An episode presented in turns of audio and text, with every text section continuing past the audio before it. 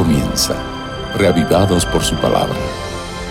Presentado por el pastor Bruno Razo. Hola amigos, una nueva oportunidad de estar juntos, aquí en Reavivados por su palabra, un espacio y una cita diaria para meditar y reflexionar sobre la palabra de Dios. Hoy nos dedicamos al capítulo 9 del segundo libro de Crónicas y así sucesivamente cada día enfocamos un capítulo de la Biblia y las aplicaciones de su mensaje a nuestra vida. Para contar con la bendición de Dios, pidámoselo en la oración. Señor, bendícenos ahora al meditar en tu palabra lo hacemos con necesidad y gratitud en el nombre de Jesús. Amén. El capítulo 9 del segundo libro de Crónicas nos cuenta la historia de la reina de Saba visitando a Salomón.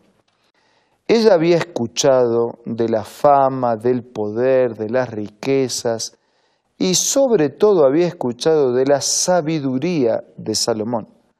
Así que entonces estaba muy curiosa e interesada de conocer el rey, su reino y apreciar en directo su sabiduría. Dice este capítulo que, movida por esa fama, juntó buenos presentes dignos para ese rey y al llegar eh, presentó todas sus preguntas. Dice versículo 2 que Salomón respondió y nada hubo que Salomón no le contestara.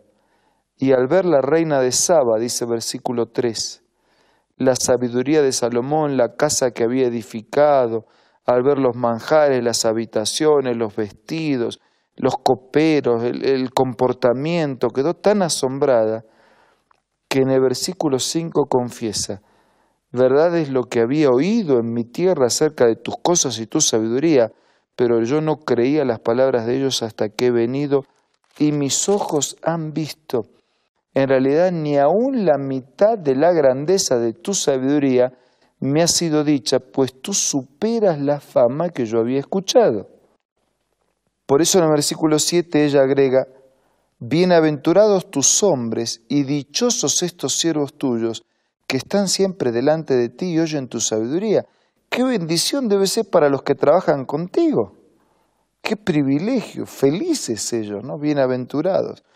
Bendito también sea Jehová tu Dios, el cual te ha complacido colocándote sobre su trono como rey, por cuanto tu Dios amó a Israel para afirmarlo perpetuamente.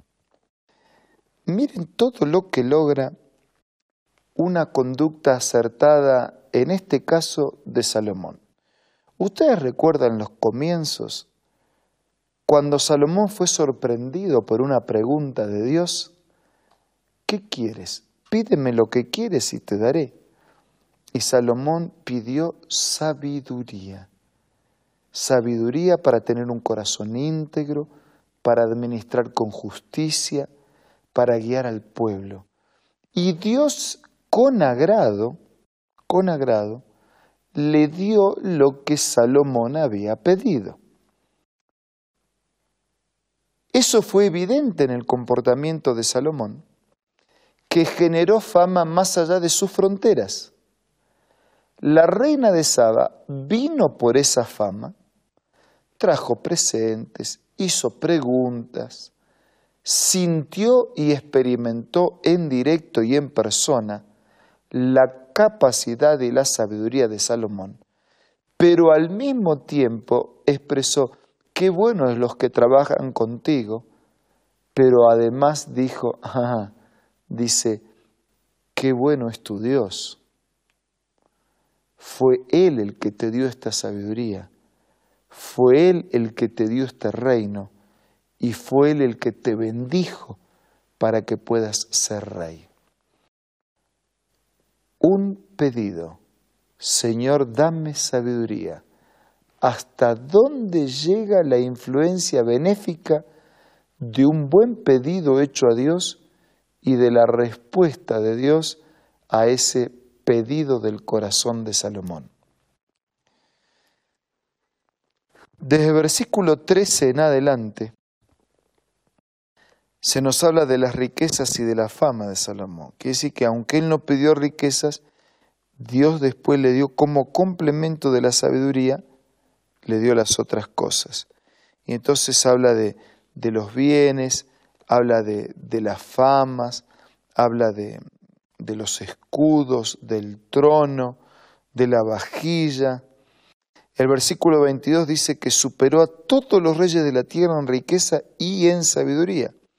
Y que todos los reyes de la tierra, dice versículo 23, procuraban ver el rostro de Salomón para oír la sabiduría que Dios le había dado. O sea que la gente estaba curiosa por escuchar la sabiduría que sabían era la sabiduría que Dios le había dado.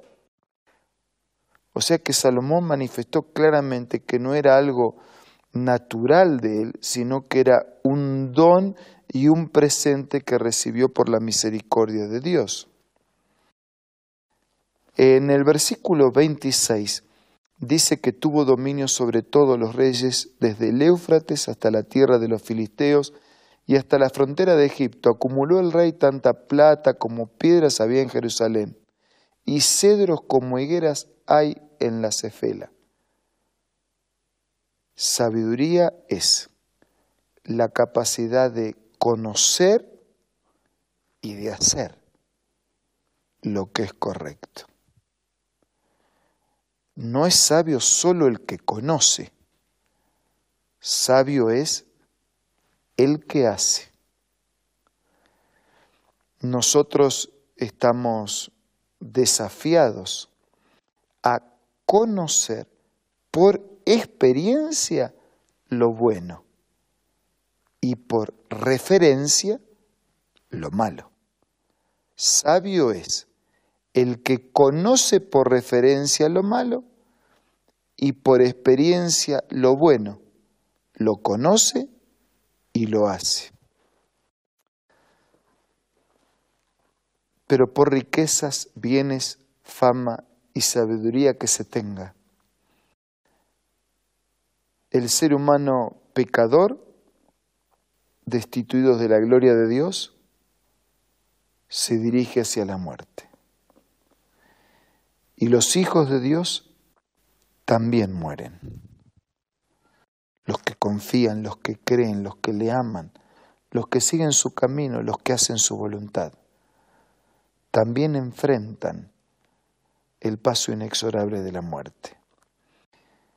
Y el capítulo termina diciendo que después de haber reinado Salomón en Jerusalén por 40 años, durmió con sus padres y los sepultaron en la ciudad de David, su padre, y en su lugar reinó Roboán, su hijo.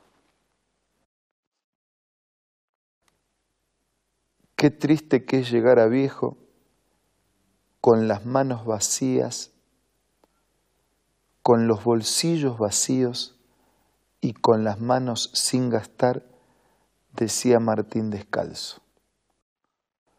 Salomón llegó a viejo habiendo gastado su vida para Dios.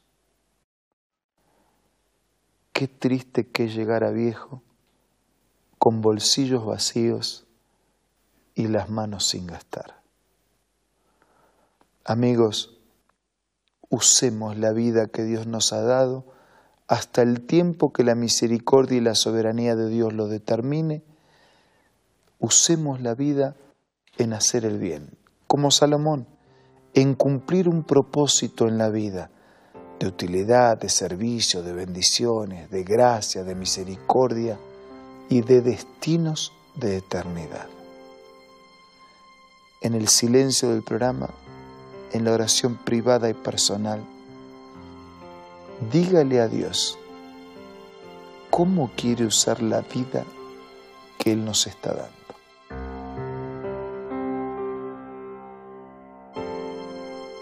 Padre nuestro que estás en los cielos, te damos gracias por la vida que nos das.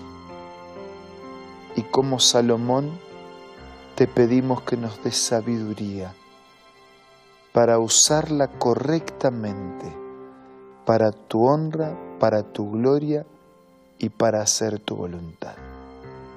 Te pido y te agradezco todo en el nombre de Jesús. Amén. Nos reencontramos mañana para seguir siendo reavivados por la palabra de Dios.